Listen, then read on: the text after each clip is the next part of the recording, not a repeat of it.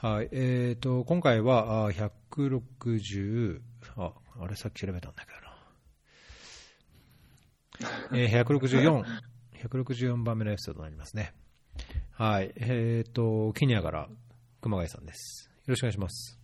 よろしくお願いします。はい。まあ、今日は、あの、ネット状況がいいと、いいんですけど。一応そうです。今のところは大丈夫ですね。前のリベンジっていうことで。はい。はい。まあ、なんかいつ切れるか分かんないから、じゃあ、早速、ガンガンと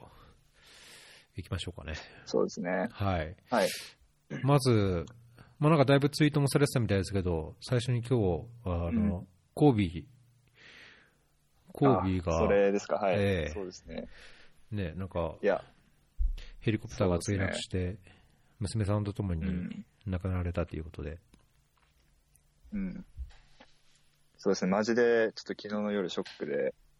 本当に寝れな、軽く寝れなくなったぐらいのショック、衝撃でしたね。うーん、夜、友達から LINE が来て、そのコービー・ブライアントが亡くなったっていうのを聞いて、いや、もう嘘嘘だろうと思って、で、調べてみたら本当になんかニュースで、あのヘリコプターで亡くなったっていうのを聞いて、で、なんか次の日の朝起きても、あ、僕バスケやっててずっとコービー好きだったので、えーなんかすごい、そ喪失感というか、うんで、こっちにあの、コービーの、僕シャツ持ってるんですけど、うん、今も着てますね。今日はずっとコービーのシャツ着てました。ちょうど、なんか、タイミング的にもあれですか？前世の頃っていうか、その頃にうんバスケやってたんですか？僕が、そうですね。で僕が多分見始めた頃は、ちょうど下り坂、キャリアの下り坂ぐらいかなって感じですね。確か2連勝だから3連勝し、あの、スリーえっと、ピーとリーグ優。勝した時があったうんそうですね。で、それが多分、すぐ終わってから僕バスケ始めたぐらいだったんで、えーまあ、全盛期ってわけじゃなかったですけど、まあ、それでもやっぱりカリスマ性はすごかったし、もうずっと高校の授業中との授業中とかにも、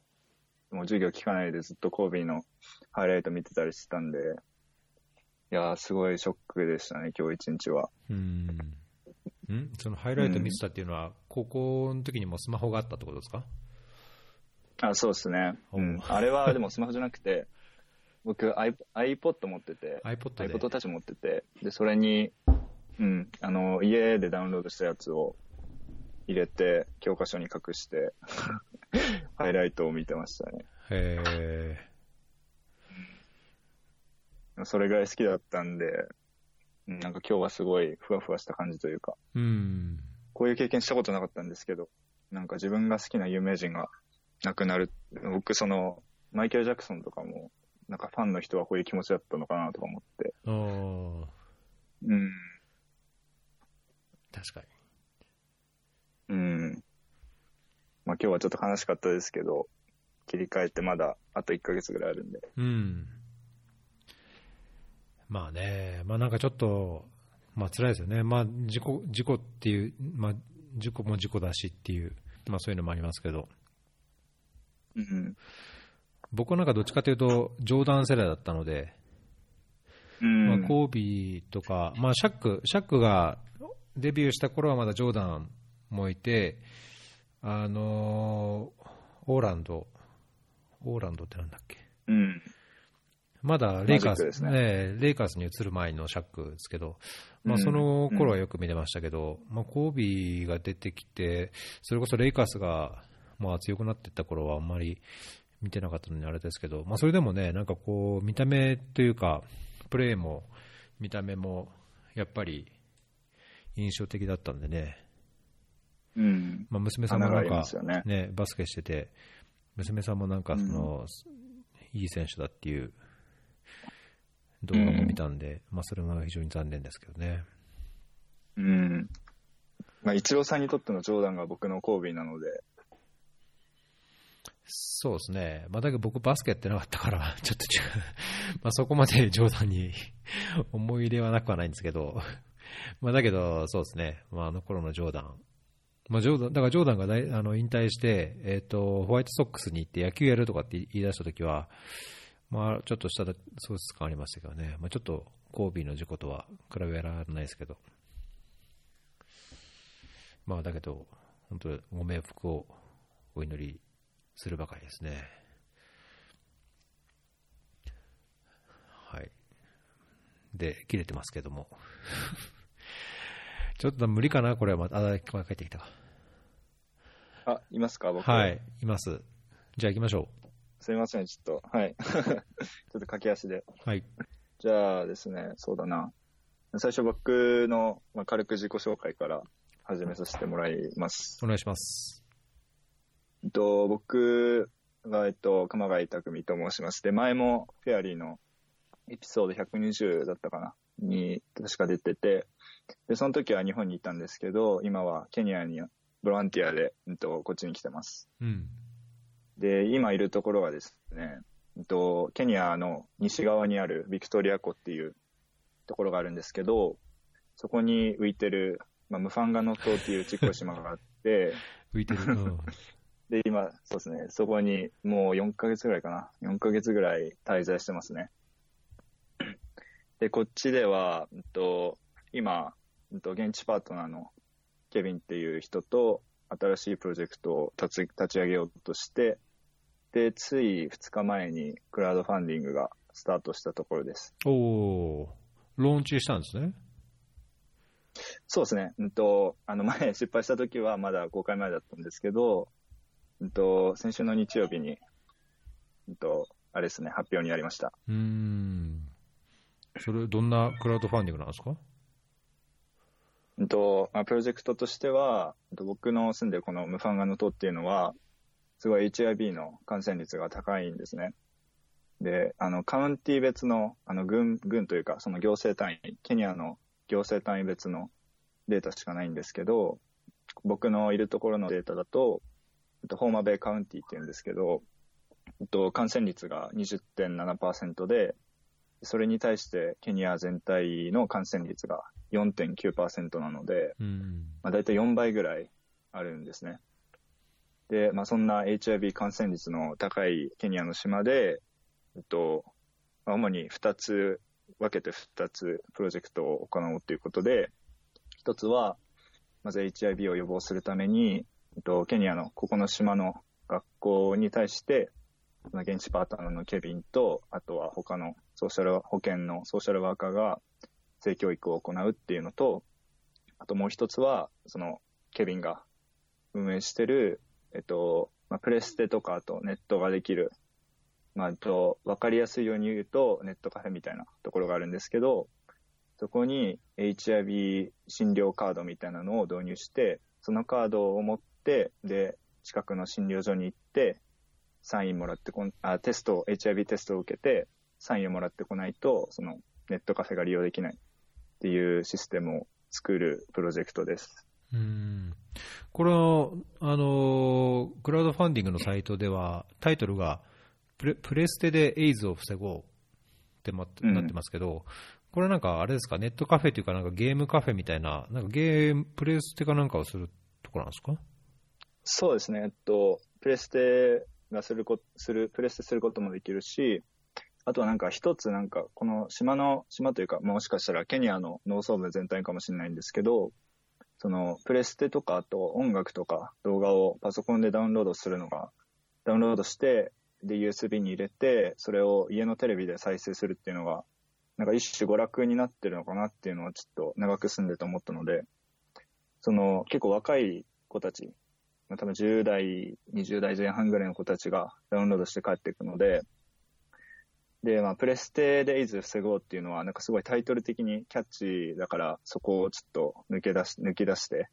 タイトルにしたんですけど、まあ、とりあえずネットカフェって言っても、その、まあ、ネットサーフィング、動画、音楽ダウンロード、あと、プレステができる場所っていう感じですね。うん。まあ、早速これ、あれですね、もう、何人 ?8 人 ?8 人の方が支援をされてる、すごいですね。うん、ありがたく。目標としてはですね、なんかクラウドファンディングって最初の出だしがすごい肝心らしくてですね、えっと、全体の30%を、えっと、初めの週に達成すれば、結構その後の成功率もぐんって上がるっていうのを、と見たんですけど、なんで僕、今のところ2日目で、えっと、まあ、3、5万、6万ぐらいかな ?6 万ぐらいなので、150万の30%は 45万。なので、大体今のところ目標の9%ぐらい。なので、ちょっと、まあやったことないから分かんないんですけど、なんか焦り気味というか、毎日毎日、まあ、どうしたら、うん、支援してもらえるような伝え方できるかなって考えてますね。うん。あのまあ、どういうふうに伝えられてるかっていうのと、あとそのどういう内容で、まあ、どういうような共感をこう生みたいのかっていうかね、どういうふうに伝えたいのかっていうところは気になるところですけども、このプロジェクトをすることで、どういう効果っていうか、どういう変化が期待できるっていうふうに考えてますか、うんと、僕、そうですね、このプロジェクト、まず始まった経緯としては、その僕の現地パートナーのケビンの目標がですね、この島で HIV のゼロゼロの世代を作るっていうのを彼が言ってて、で、僕もそんな彼の夢を応援したいと思ってずっとこれまでやってきたので、もう目指す最終的な目標としては、そこかなと思ってるんですけど、とりあえず、その今回のプロジェクトでは、まず性教育は、その HIV を含めた性感染症に関する授業をケニアの学校で、この島の学校で行って、で、もちろん HIV のえっと予防のための知識を身につけて、若者が HIV にかからないっていうのが、まず一つ大きな目標なんですけど、それ以外にも、あと早期妊娠によるえっと学校の退学を減らすのと、その学学生に対する性的暴行の件数を減らすっていうのも一つ目標として掲げてます。で、もう一つの、えっと、ネット会の方は、えっと、これはですね、HIV テストの促進っていうのが、受ける人を増やすっていうのが一つ大きな目標なので、えっと、その、クラウドファンディングでもらったお金で、設備を拡大して、あと利用料金も少し下げて、いっぱい人を呼んで、で、いっぱいテストを受けてもらうっていうのが、テストを受けてもらって、まあ、陽性だったら、そのまま島の病院に行って、叱るべきその処置を受けてもらうっていうのが、と目標になってますね。まあ、そうすると単純に考えると、えー、啓発活動がを通じて、そういう性的暴力や、あるいはその性感染症、まあ、HIV エイズを中心とした性感染症の予防の、まあ、知識と、まあ、行動変容を促すようなあ啓発活動をするのが一つと、でもう一つは、えー、そのネットカフェで、えー、利用者を増やすとともに、その利用者があ結果的にはその、えー、HIV のテストを受けるような体制を作るっていう、まあ、日本柱になってるっていう感じですね。そうですね。で、まあ、テストの、その HIV のテストの主な目的はもちろん、その定期的に受けてもらって、いつ感染してもいいように、いつ感染しても分かるようにしてもらうっていうのもあるんですけど、やっぱりその、陽性って分かった時に、ちゃんとその島の HIV を治療するための搬送システムの中に組み込まれて、その、行ってほしいなっていうのが、うん、そうですね、大きな目標ですね。うんまあ、なんか僕、そのまあ、HIV というか、そういうこういう保険分野は、まあ、素人なのであれなんでよくわかんないところもありますけど、例えばその検査を受けない理由の一つに、そういう社会的なスティグマっていうんですかね、あの受けて陽性と分かることで、なんかそのコミュニティやあの友達の間から、やはりそのちょっとしたこう隔離というか、まあ、なんだろう、差別を受けるとか、まあ、そういうのがああるっていうのはよく聞く話ですけども、まあ、そういうその社会的なスティグマっていうものをあのなるべく改善するというか軽減させることでこうテストを受けやすくする、あるいはなんかそういうスティグマをなくすことも含めてあの学校での啓発活動をする。みたいなところの視点はなんかもうすでに考えてる感じなんですか？そうですね、ありますね。とまず、性教育の方から紹介させていただくと、まあ、その授業の内容に、とカリキュラムを今作っていて、まあ、どうしたらこの HIV がうつるかっていう、その適切適切な知識を示したイラストだとか、例えば、こう、いくつか例があるんですけど、その、例えば、その食器を使いましただけでは映らないとか、あと、そのキスしただけでは映らないとか、あとはですね、まあそういうイラストがあって、これは、と映るもの、映らないものみたいな、そういう HIV に関する適切な知識をまず与えていくのが一つと、あとはサイバー、あとネットカフェの方は、とその HIV 診療のカードがあるんですけど、それあの名前を書くんじゃなくて、誰がテストを受けたかわからないように匿名番号の方式にして、で、その、もしポジ、あの、陽性だとしても、その、名前、カードに名前はないし、たとえ、その、まあどっかに落としたり、その、カードの、うんと、表面を見られたとしても、その人がポジティブだっていうことはわからないようになってるので、そのスティグマの配慮は、と、しっかりしてますね。うんこれは、えっ、と期限、期限的にこれはいつまでなんですか、このクラウドファンディングって。クラウドファンディングは、うんと、3月の5日までなんで、うんまああと39日ですね。うん。これって日数ってもう大体決まってるんですか、クラウドファンディング。まあ、このどのクラウディンクラウドファンディングのあのサイトを使うかっていう違いはあるのかもしれないですけど。あ、その向こう、僕、キャンプファイヤー使ってるんですけど、うんこのキャンプファイヤーで定まってる日数ってことですか？あ、そうそうそうあ、なんかですね、これ、確か上限が80日だったかな？80日で、でも成功率が一番高いのが、なんか60日以下って書いてあった気がするんですね。で、うん僕、この島にいられるのも、来月の、うんと、16にここを出て、あと22に、ん？違う、21か、21に日本帰るので、そんなに長くしても、なんか、こう、中だるみというか、その広報に集中できない期間が生まれてしまうので、島にいられない間は特に。なので、まあ、間を取って、3月5日ぐらいかなっていうふうにして設定しましたね。うんこれからその、なんだろう、支援者というか、まあ、共感の輪を広げていくためのこう広報と宣伝みたいな、まあ、戦略というか、どんなこと考えてるんですか、うん。まあまずフェアリーが一つそうですよね。で、あとは毎日ツイッターでなんかバズる時間帯があるらしいんですけど、うんそこを狙って予約投稿して、で、あと、ツイートの内容としては、うんと毎日その僕がクラウドファンディングで苦しんでる様子をノートに書いて発信していく。苦しんでるクラウドファンディング奮クラウドファンディング奮闘記っていうのがあるんですけど、まあそれでどんな感じなのかイメージ持ってもらうのと、あとは並行して毎日ノート書いてるので、そこでもまあ僕とかケビンとかあと現地の様子をよく知れるかなと思うし、あとはですね、とお金を支援してくださくださるそのパトロンの方たちを、ツイッターとフェイスブックでこう、紹介していく感じにしようかなと思ってて、で、今回、あの、早速入れてくれたアラジの下里さんとかをツイッターで、その紹介させていただくっていうのをこう、繰り返しやっていこうかなと思ってますね。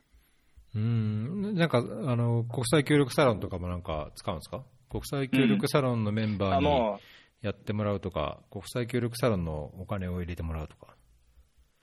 う、サロンのお金は多分、ちょっと厳しいですけど、まあ、サロンの方でももう広報させてもらって、あの、 Slack の中と、あとは、ツイッターで、ちょっと広報させてもらって、あとインスタでもアカウントがあるので、そこにも出してもらおうかなと思ってます。うんで、あとですね、僕、その、こっちにいる間に、ここっちの CBO だとか NGO の人たちに、うんと、お願いして、その現地で頑張る現地の人を取材して、記事を書いて、で、オールアバウトアフリカっていうメディアがあるんですけど、そこに、あの、寄稿させてもらってたので、まあ、その記事の中にちょっとクラファンの広告を入れて、あの、読んでもらった人に、お、なんだこれって思ってもらえたらいいかなと思ってます。うん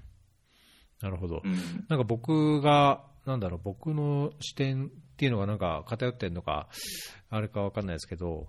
あのまあ、どういう事業でもプロジェクトでも、やっぱりその効果がどう出て、まあ、そのインパクトがどう持続していくのかっていう、なんだろうな、こう本当の問題を解決するためのこう根っこにやっぱりこうアドレスしていくことって、まあ、難しいんですけど、なんかやっぱり必要かなと常に思うんですけど、その、うん、特にこの今、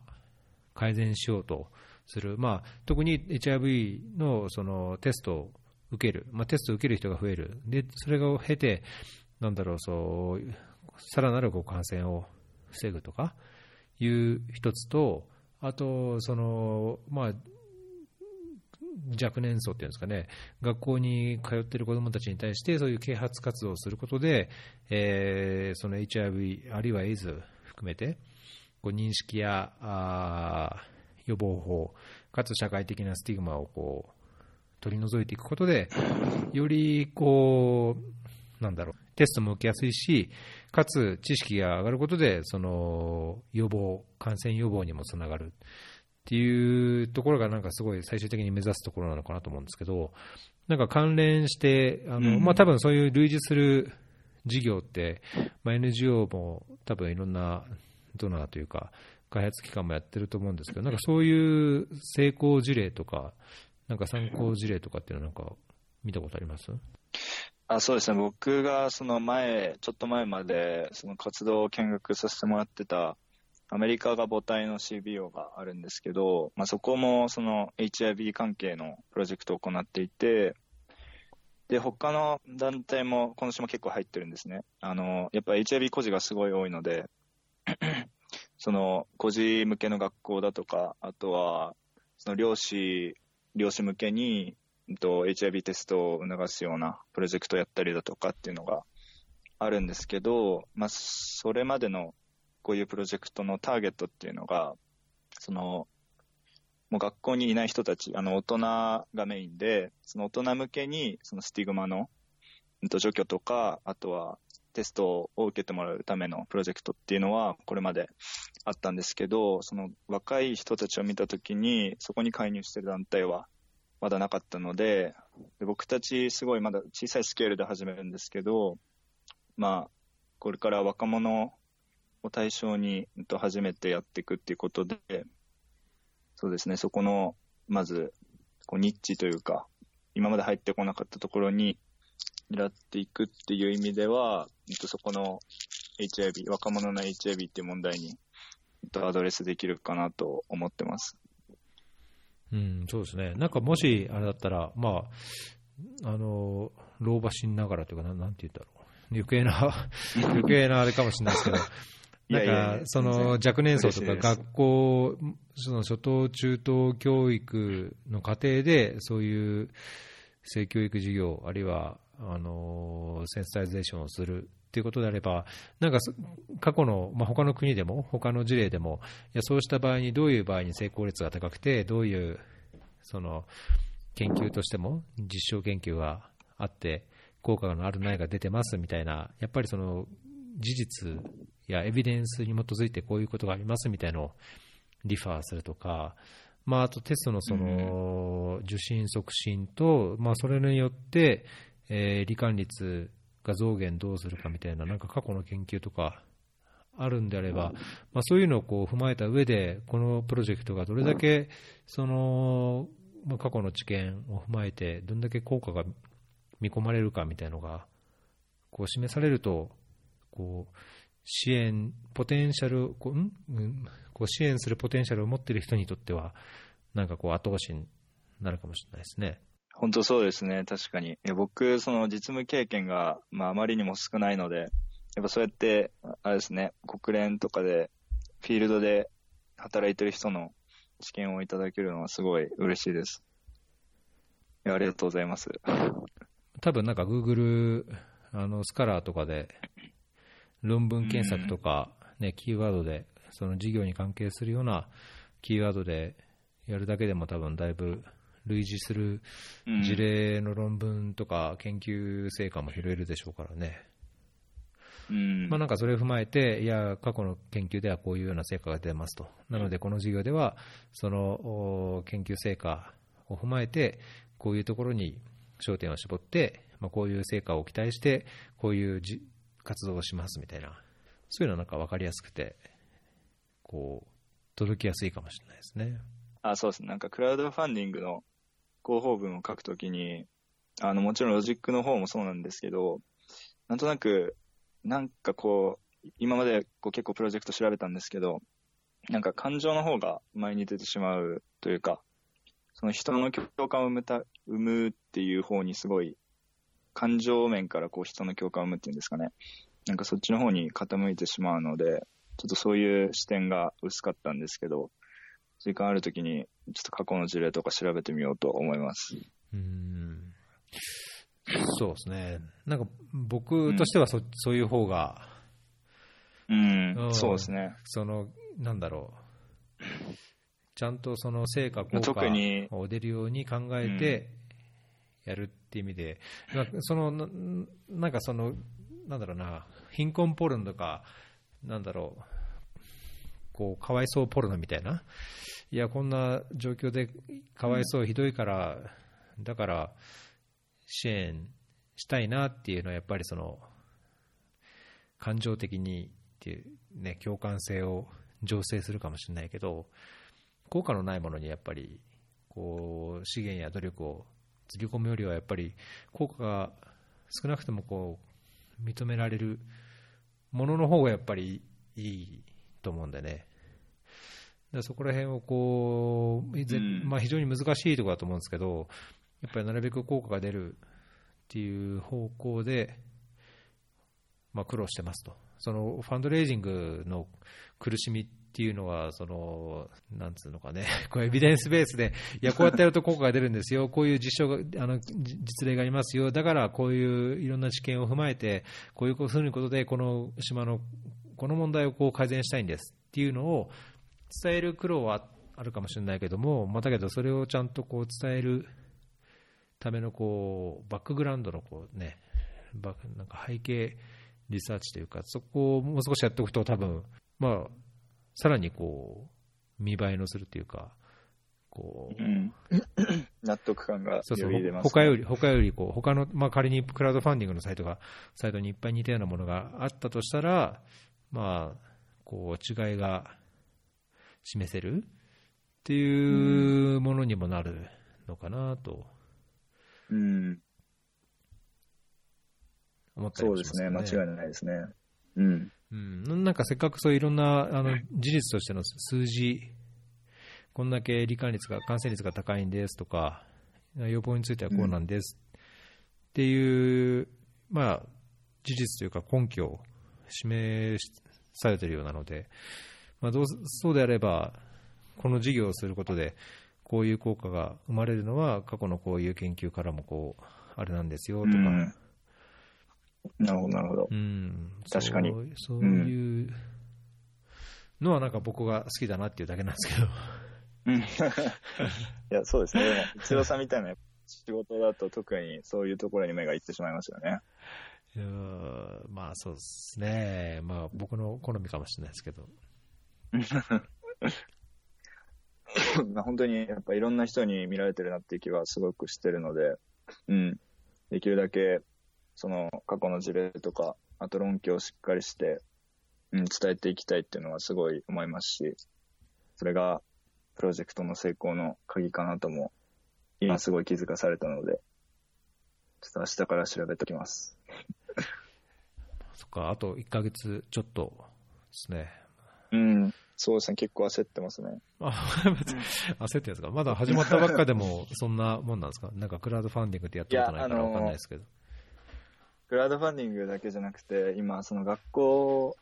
その規制教育を行う学校とか、あと、そのプレステのカフェの、あの、いろいろ下ま、あの、下準備とかをしていて、で、これからその介入する学校に、あの、ベースライン調査とか、あと周辺住民への聞き取り調査をしようかなと思ってたんですけど、ちょっと結構時間的に厳しくて、本当に帰る前の日とかですね、にギリギリ終わるかなっていうぐらいなので、ちょっと今焦ってますね。じゃあ、だいぶ時間との戦いというか、うん。あの体力勝負にな,、なりそうな。いやー、本当に自分の体力のなさを毎日思い知ってますね。帰ったら 体鍛えたって。えー、じゃあ、あれですね、ぜひこのリンクを貼っておきますんで、もし、あのー気になった方にはこう見ていただいて、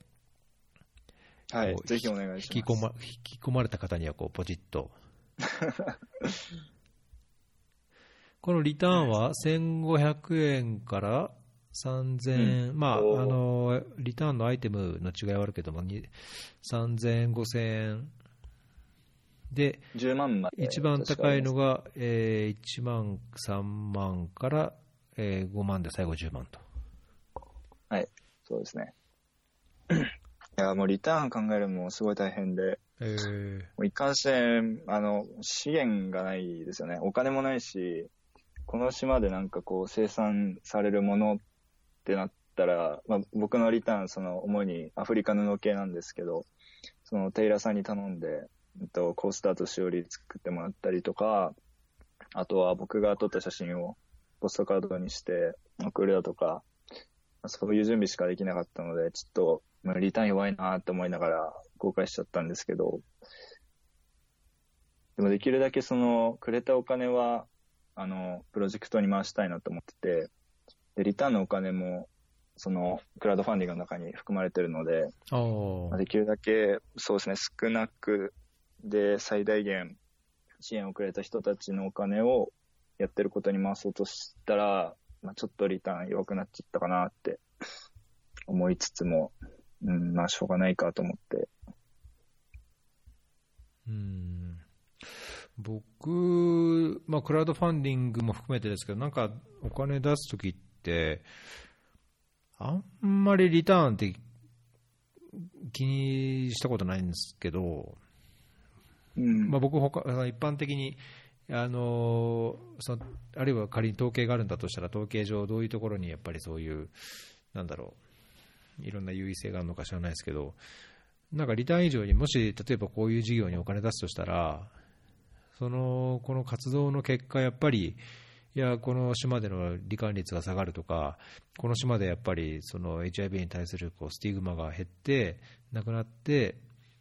なんだろう、仮に HIV に感染しても、その、何の違いもないよ、みたいな、こう、社会が作られるみたいな、まあ、すごいアルティメットゴールというか、うん。あのスーパーゴールというか、だいぶ上位目標になるのかもしれないですけど、まあ、そういうのを求めるとすると、なんかリターンで物をもらうよりも、その活動の結果、本当にどういう効果が出た出たのか、仮にまあ効果出なくても、やっぱ効果出すの、成果を出すのって難しいと思うので、成果が出なくてもう、ん。どういうレッスンズランがあったか、まあ、どういうところにあの間違いがあって、仮にどうすればより良い効果が生まれるっていうレッスンが得られたのかっていうのを知って、さらにそこからその現地の NGO なり CBO がやっていくっていうのを見れる方が、なんかそこにこう投資するというか、支援するうん。身としてはなんか嬉しい気がしちゃうんですかね、まあ、世の中の人はどうかわかんないですけどね、その支援したことで、うん。いや、このケニアのこの布とか、こういうのがもらえるし、でかつ、なんか現地の支えにもなるから、嬉しいし、やりますっていう人が多いのか、なんか別に物いらないけど、そのプロジェクトの成果と、あるいは成果がが仮になかった場合のその教訓？教訓とその後、どう改善してどういうふうにやっていくのかっていうのを知りたいですっていう人が多いのかっていうのは、なんかちょっと分かんないところですけどね。うん。うん、そうですね。そこ難しいですね。でも確かに達成したいこの世界を語るっていうんですかね。そこに、うん、引きつら、引きつけられるか、そのリターンかって考えたら僕もやっぱ前者かなと思いますね。うーんうん。まあね、これ、リターンでなくても、このキャンプファイナーのメカニズムだと、そのアップデートを、ね、メール、めこれメールでしたっけ？なんか、あの、ありますよね。その進捗報告みたいな通知がうん確か来ると,、ありますねええ来ると思うので、まあそこで、いや、こうやった結果、あの、今度成果が出ました。いや予期予期した成果もあれば、多分予期せなかった成果もあるでしょうし、場合によってはなんかこううん期待した成果も出なかった理由がこんなところが分かりましたみたいなのもあるでしょうし、まあ、そういうのはね、うん知るだけでも、多分支援した人にとっては、なんか僕はすごいプラスになるのかなと思うんですけどね。うん、そうですね、確かに。すごいなんかいっぱいアイデアもらって、本当目から鱗ですね、今日は。え、あ、本当ですか？はい。そうですね。じゃあこれ、無事、これだからオールインワンなんですね。そうですね、オールインワンですね。オールイン方式ですね。うん。じゃあ、まあ、できるだけ多く集まれば、それだけその活動に、えー当てて、仮にまあ目標達成しなかったら、なんか違う形でお金をどうにか集められれば、当初の計画の活動は実施できるという。そうですね。あの、どれぐらいその集まったかによって、一応プランは分けてあるんで、ああ、なるほど、なるほまあ、ど。一番、あの、最最悪というか、うんと、勘弁してほしいのが、うんと、これ講師の給料があるんですけど、多分、いくらかな、30万に行かなかったら多分僕が自腹切って払わなきゃいけなくなるので、うんちょっとそこまではなんとかしていってほしいなっていうところではありますね。一応これ予算の詳細もこのサイトに書いてあるんですね。うん、そうですね。下の方に。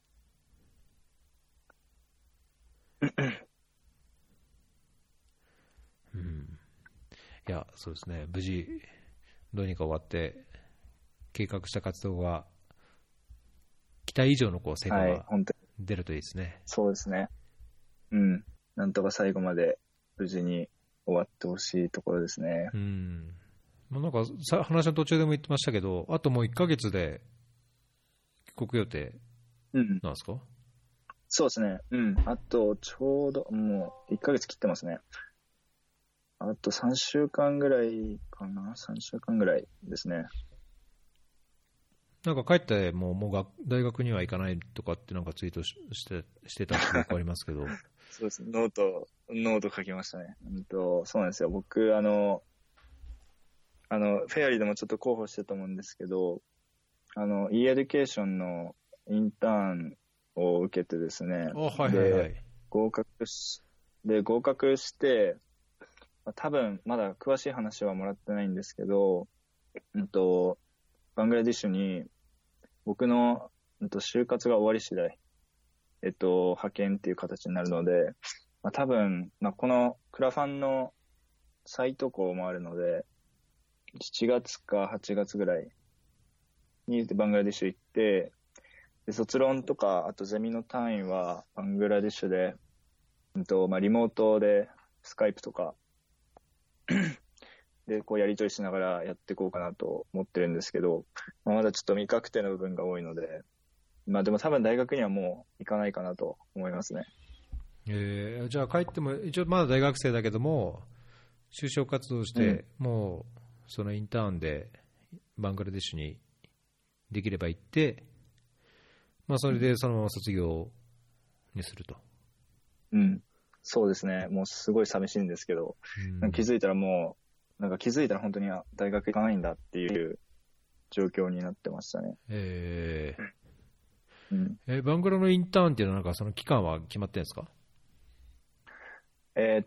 と、そうですね。でも、就活、あの、まだ詳しい話がちょっと帰国後に、その e エデュケーションのオフィスに行って話を聞くっていう感じなんで、うん全部僕の推測なんですけど、うんと、まあ、就活終わってから行くので、働き始めるギリギリ前まで、まあその会社にもよると思うんですけど、まあ、4月か5月くらいまでかなと思いますね。うん。え、就活っていうのは、普通になんかどっか、就企業か何かにしどう、どういう就職を考えてらっしゃるんですか？ああ、でも、そう、今すごいそれも考えてて、帰国したらすぐやんなきゃなって思ってたんですけど、その自分の興味あるところに合わせて、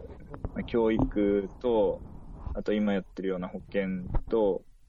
あとはもうちょっとなんかこう、ふわっとした、この、なんかプロジェクト調整、JICA だったりとか、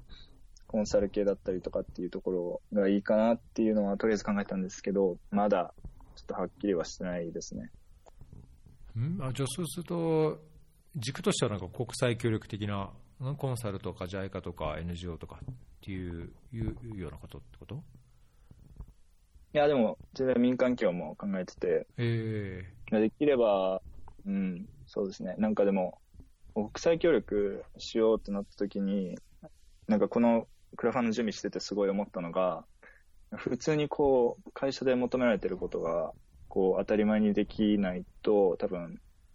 こう、プロジェクトの成果最大化できないんじゃないかなっていうのはすごい思ってたので、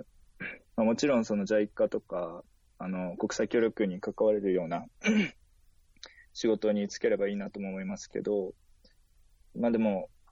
その、たとえ日本でしか働けないとしても、最終的にはやっぱ繋がるのかなと思うので、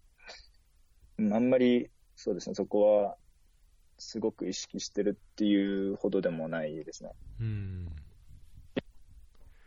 まあ、だからそれが早く決まれば、早くバングラにも行って、インターンもできると。そうですね、はい。なんか、あれですね、馬の、馬に、こう、人参ぶら下げるみたいな感じで、尻叩かれて頑張って、行こうと思います。早く、早く決めてしまおうと。いやでも、もちろんその時間かけて、ちゃんと、まあ、自分の進路なんで考え、考えていきたいっていう気持ちもあるんですけど、うん。 e-Education だと、あのまあ、今度、宮さんにゲストに出てもらった時また聞ければあれですけど、インターンからなんかスタッフとか、なんかそういう道はないですか、 e-Education で。い どう、どうなんですかね。でも相当、なんか成果残さないと限りは、声かかんないんじゃないかな。えでも僕も、あの、本当に面接で、うんと、宮さん含めた、その e エデュケーションのスタッフの方とお話ししただけなので、まだちょっとあの、なんていうんですかね、そういう細かいところがわからないんですけど、うん。まあ多分、めちゃめちゃ成果を残さない限りは、そういう声はかかんないんじゃないかと思います。ー、うーん。いやーまあいろいろうまくいくとですね、まあ、どう転んだとしても。そうですね。じゃあもう2月、あと1ヶ月ぐらいして帰ったら、もうその、えー就職活動、就職の準備をして、並行して、じゃあそのバングラでのインターンの準備もするっていう、バタバタとする感じなんですね。そうですね。あと卒論も、そうですね。卒論も準備しつつっていうえ感じですね。うん。まあでも帰国したらちょっと、うん、2日ぐらいゆっくりしたいなって。ー、2日ぐらい。お温泉とか入りに行きたいし、ご飯もいっぱい食べたいんで。まあ1週 一週間とかのんびりすればいいじゃないですか。あんま時間も、いや、でも1週間のんびりしたいですね、確かに。時間ないですけど。すごいなんか振り返ってみて、生き急いだ大学生活だったなって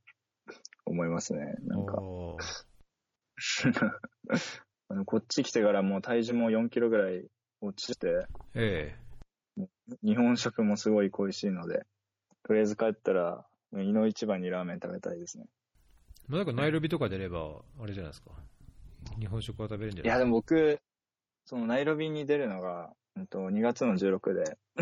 で、帰国が2月の、えっと、21なんで、まあ、その期間だったらもう我慢して日本で食べようかなって。あ、そうですか？いや、ナイロビもいいと思いますよ、普通に。いや、でもなんかこう帰って、なんですかね、こう安心感とともにラーメンをすすりたいんですね。あとは、あれだな、僕今日、あ、これ忘れずに聞こうと思ってたのが一つあって、はい。あのーいろいろな、多分なんだろうな、ツイッターかな、ノノートかな、多分クラウドファンディングのあの自己紹介のところにも書いてましたけど、得意なのが、はいもモノマネって書いてあったので、今日モノマネを お願いしようかなと思ったんですけど。えー、すごいですね、これ。いや、今、この小ノーツ見てて、あの、最初のコービーの話も僕じゃなくて、一郎さんですよね、これ。いそうそうそうそう、そうですよ。今日、うん や、これ今、あの、何気なく見てて、あ、これ僕じゃないと思って、で一番下ら見たら、モノマネって書いてあって、え？って、え？ってなって、いや、得意、得意技って書いてあったんで、なんか、マジですか？ええ披露してもらって俺からと思って。本当ですか？えええ？ど得意なのは何？あ、そうなんです。僕、あ、モノマネ得意、なんか自分で言うのもあれなんですけど、え一番似てるって言われるのは福山雅治ですね。えお、だいぶなんかいきなりハードル が高くなった気がしますけど。いや、あげてもらって大丈夫です 自信あるんで。マジっすか？え、なんか、ありますか？歌ってほしいの。あ、歌、あ、歌な、歌なの？え、あそうですよ。え他にありますか？福山雅治。あ、いや、わかんない。なんかこう話してて、あのーこの収録を福山雅治とする感じなのかなと思った。あ、歌なんですね。じゃあ歌はお願いしますよ。あの、あ、え、福山雅治の歌って僕知らないな。誰の、誰の歌でもいいですか？え福山雅治のの歌を、誰の、誰の歌でも。え、なんかその有名どこお願いしますよ。僕はついていけないかもしれないけど、似てれば多分うんわかると思いますけど。本当ですか？え桜坂はわかりますか？え。あ、それ福山雅治か。あ、桜坂知ってます。じゃあ、桜坂であいきますね。じゃあ、ええじゃあ今日エピソード160、えーいくいくつだっけ ?164 ですけど、あの、福山4、じゃないですか。えー、164で、福山雅治さんの桜坂です。愛としていたのに、春はやってくるのに、ううや、夢は今も夢のままで。はい。すごい似てるじゃ、似てるじゃないですか。入れました。うん。ありがとうございちょっます。と聞き直しますよ。また後で。すごいですね。フェアリーで多分歌ったの僕初めてですよ。ああ、確かに。もうこれ、タイトルこれに決まりましたね、今日はね。いやー、そっか。歌か。これ、だけど普通にこう、会話っていうか、あのー、あの、福山雅治って地底人ラジオとかやってますよね。ああいうラジオ番組的にではできないですか？音声切れ切れてますけど。もしもし。ああ、来た来た、帰ってきた。福山さん。もしもし。はい。はい。普通に会話してる感じですか？普通に会話はあまりでできないですか？うん、できると思いますけど、なんか、すごいうざい感じに聞こえるかもしれないでうす。ざい感じ。なんか、格好つけてるようなああ感、じになるかもしれないです。そうなんですか。えじゃあ、その、福山雅治以外以外ではなんか、えー、なん自だろう。慢、自慢あ、の。僕、あの、なんだっけ、あの、キテレツ大百科わかりますか？え？キテレツ？キテレツ、キテレツ大百科ってわかりますか？あ、キテレツはいはいはい。大百科ってわかりますかわわかりますよ、まだ。あれの、あの、とんがりとんがり。とんがり、あの、スネ夫みたいなポジションの、はいはいはいはいはいはい。あれと、あと何できるかなあなんか、あ、思い出せない。ちょっと、あの、ととんがりはですね、あの、今人ん家にいて、結構これ叫ばないといけないので、あ、じゃあやめてください。ちょっと勘弁してもらってもいいですか？え なんかすごい、最後の最後で、一番プレッシャーがかかっている 感じがします。えいや、よかったですよ、福山雅治。そうですか。うん。だいぶ、だいぶこう、年季の入った、あれですか？もう、福山雅治は。練習、ね練習もいっぱいして。なんか母親に、なんかちょっと軽く真似して聞かせたことがあって、えで、それで、なんかに、あれ似てるんじゃないって言われて、その気になって、練習したら、なんかクオリティ高まってった感じですね。え 知らないうちにクオリティ高まった。これ、そのなんか、クラファンのリターンとかにもこういうのを入れても、あれか、本物じゃなかったらあんまり それか。かん ちょっと考えてました、それ。あの、好きな、好きな歌歌って、レコードしてお送りしますみたいな。ありかなとか思ってましたけど、さすがにちょっとなと思って。確かにね、いらないよとかって言われてもショックです、でもこれ、リターン、リターン追加できるんで、もしフェアリー来てリクエストだったら、ああ、やるのもありかもしれないですね。じゃあなんか、熊谷さんのエピソードを配信したときに、あのーリクエストでか書いてもらいましょはい。う。はい。あと、一つ僕から、あのー宣伝、全然宣伝になってないんです、ならならないんですけど、情報共有までななんですけど、あのーは JAPAN PODCAST AWARDS っていうのがあって、はいえー、と1月31日、今週の金曜までエントリー受付でで、エントリーされたポッドキャストをなんか審査員が審査して、でそのポッドキャスト大賞をこうやります、発表しますっていうのがあるんですよ。うん。で、まあ、ただこれ、このエピソード配信するときにはもう1月30日以降、明らかなので、2月のいつ頃かな、多分来週のな中頃ぐらいに配信になっちゃうので、これをあの、はい。聞いてくださった、聞いてくださっても、もうすでに時遅しなんですけど、エントリーするには。まあこれ、次戦多戦問いませんっていうので、まあ僕は一応、自分配信してたんで、自分、次戦でフェアリーをやってたんですけど、まあなんかこういうのに、ね、普通、多分日本だったら、バイリンガルニュースとか、あとなんだろう、リビルズとか、いろいろやっぱりね、人気で、こう、やっぱりリスナー層も幅広い、いろんなポッドキャスト、面白いポッドキャストがあるので、まそういうのがね、行くのが普通かなとは思いつつも、まなんかこういう黄色の違う、こういうフェアリーみたいなのが少しは、なんか聞いてもらえると、ちょっと嬉しいかなっていうのをちょっと思ってますっていうぼやきなんですけど。うんうんなるほど、なるほど。僕、それ、ん？ポッドキャストアワードでしたっけ？うん。ちょ知らなかったんで、フェアリー入れておきますね。あ、本当ですか？なんかあれなんですか？入賞するとなんかもらえるとか、そういうのあるんですか？いやー、なんかもらえんのかな？いや、対象には何とかっていうのは書いてないとは思いますけどね。うん。まあでも、表彰されれば、多くの人に聞かれますよね。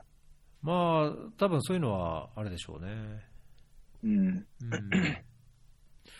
まあだけど、このポッドキャストアワーズもね、スポンサーがいて、このスポンサー、あのパートナーっていうふうに出てるんですけど、まあ、Spotify が協賛で、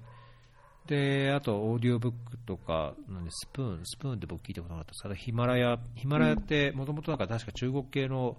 そういう音声配信メディアで、何年か前にあのヒマラヤの人からも連絡もらったことあるんですけど、あと日本放送がまあ企画制作してるんですね、まあ、だからラジオの延長で、まあ、ポッドキャストで、かつその特にポッドキャストに力入れてる Spotify がうんまあ主な協賛になってるので、まあ、なんかこういう音声メディアをこう 広く知ってもらうとか、まあ、馴染んでもらうっていうなんか気持ちがあるのかなっていう感じはしますけどね。うん。なるほど、なるほど。まあ何にせよ、とりあえず、今リンク貼ってもらったので、入れておきますね。あありがとうございます。はい。何のリターンもないですけど。いやいや、いつもお世話になってるので。あ あと僕の方からもちょっと、あの、リスナーさんの中で、リスナーさんにちょっとお願いしたことがありまして、ええ。もしなんか聞いてる、えっと今聞いてくださってる方の中で、メディアとか運営してる方がいて、で僕の、えっと、クラウドファンディングとか、あと、島での生活を、こう、えっと、そのメディアに載せてもいいよっていう方がいれば、ぜひ出演させていただきたいので、よろしくお願いしますということを、ちょっとこの場を借りてお伝えしておきます。それはなんかこう、あれですか、あのアーティクルというかな、なんつうんだ、文章、機構みたいなのも含めてってことですか、うんなんでも。そういうのでもいいですし、まあ、こういう、えっと、ポッドキャスト方式でもいいですし、ちょっと動画の編集とかは僕できないので、えっと、厳しいんですけど、まあ、文字かラジオかだったら、えっと、そうですね、できればお願いしたいなと思ってたので、あの、オールアバウトアフリカやったんだったら、アフリカクエストとかに打診してみたらいいんじゃないですか？ああ、横山さんの、えそうですね、うん、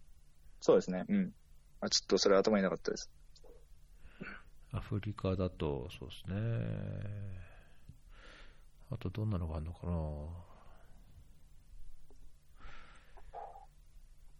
うん HIV で、HIV で、ケニアで、アフリカで。うん、ちょっとなんかパッとアフリカクエスト以外思い浮かばないですけど、うん。まあ、もし何か、と、出てもいいよっていう方がいれば、ちょっと出演をお願いしたいので。うん、なんかそのサロンのメンバーとかにいないですか、なんかサロンのやってる中で、いや、うちのブログで、その機構として出すよとか、まあ、そのみんなブログとかやってるのかもしれないですけど、僕が知ってる限りだと、うん、ちょっといないですね。まあでも、聞くだけ聞いてみるのもすごいいいと思うので、うん、後でちょっと、うん。あと僕さっきもちょっと言ったんですけど、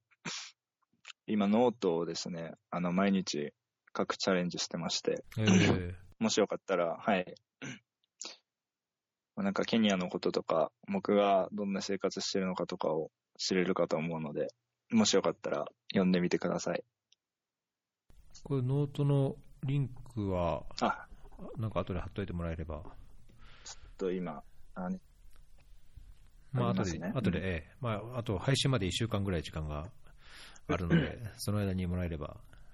本当に今娯楽が、はい、どうぞ娯楽がないところに生活してて、娯楽がないところに住んでるので今、もう楽しみがですね、野鳥を見るか、花の匂い嗅ぐか、ノート嗅ぐかぐらいしかなくて。いいっすね。いいっすね。いいっすね。野鳥、野鳥いいじゃないですか。写真、なんか一眼レフとか持ってたらね、一眼レフでいろいろ写真撮れると、写真、カメラの練習にもなるし。そうですね、もう今度もう一回こここには来るので、次来るときはカメラ買っていきたいなと。あれ、釣りとかしないですか？島なのに。あ、釣りはあんまりしないかな。なんか漁はする、漁っていうかあの、